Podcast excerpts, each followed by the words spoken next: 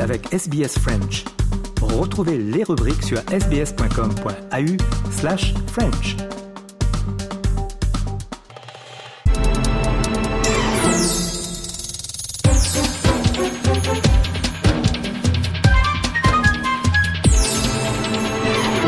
Nous sommes le 24 septembre et comme chaque samedi, c'est l'heure de notre rétrospective. Aujourd'hui, nous allons revenir en 1991, date de la sortie de l'un des albums les plus vendus de toute l'histoire de la musique, Nevermind.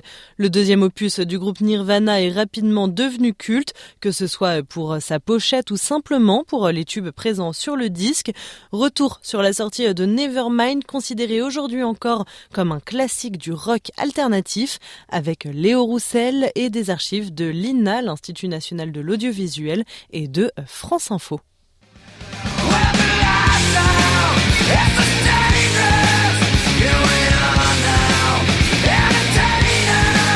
Smells Like Teen Spirit, c'est le titre phare de l'album Nevermind de Nirvana, sorti il y a maintenant 31 ans.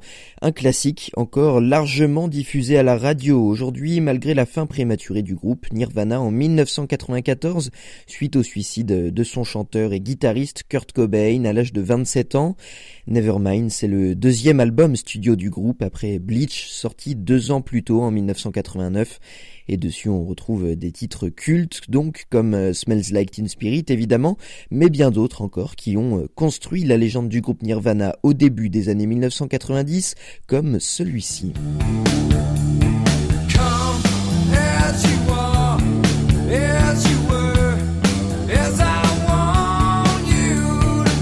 L'album euh, Nevermind, c'est un classique de ce qu'on appelle le grunge, un genre euh, musical dérivé du rock alternatif des années 1990, mais surtout un mouvement que les télévisions ont bien tenté de décrire lors de son arrivée avec euh, plus ou moins de complaisance. En 2020, France Info revenait sur le mouvement dans un reportage. Le grunge, c'est avant tout un style de musique né à Seattle, mais il s'accompagne d'un style vestimentaire bien à lui. Voici comment une ado de 1993 le définissait. C'est une mode qui en fait on, fait de la récupération, on s'habille avec euh, les vieux habits. Mais le grunge, ça va au-delà du look. C'est un état d'esprit. On refuse toute obligation, on baisse les bras, on vit dans le présent. En clair, le grunge, c'est une philosophie qui va à l'encontre de la société de consommation. L'album Nevermind, par son succès, il va contribuer à l'émergence de ce mouvement dans le monde, mais aussi à celle du rock alternatif. Nevermind, à ce jour, c'est plus de 30 millions d'exemplaires vendus à travers le monde, dont 10 millions aux États-Unis. Dans de nombreux pays, l'album a d'ailleurs été certifié disque de platine, voire même disque de diamant. C'est le cas aux États-Unis, au Canada et même en France, où l'album s'est écoulé à plus d'un million d'exemplaires. En 2021, Nevermind a franchi les 522 semaines passées au Billboard 200, le classement du Billboard Magazine, qui répertorie chaque semaine les 200 meilleures ventes d'albums aux États-Unis. Seuls 7 albums sont parvenus à dépasser ces 520 semaines dans ce classement. C'est le cas des Pink Floyd avec leur album The Dark Side of the Moon, ou encore du rappeur Eminem avec son album Curtain Call.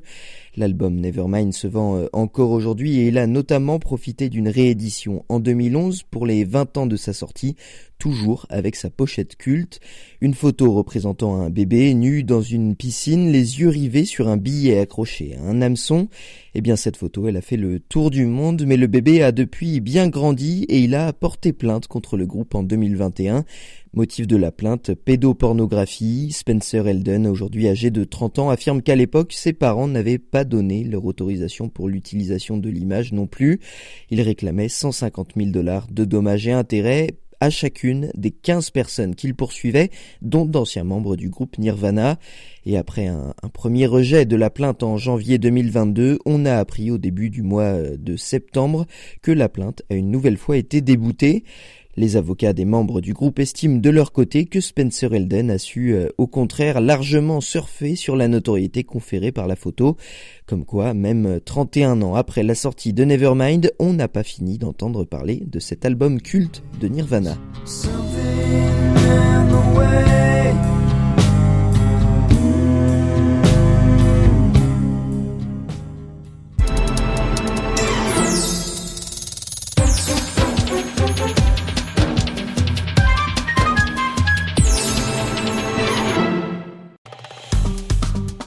Aimez, partagez, commentez. Suivez-nous sur facebook.com slash sbsfrench.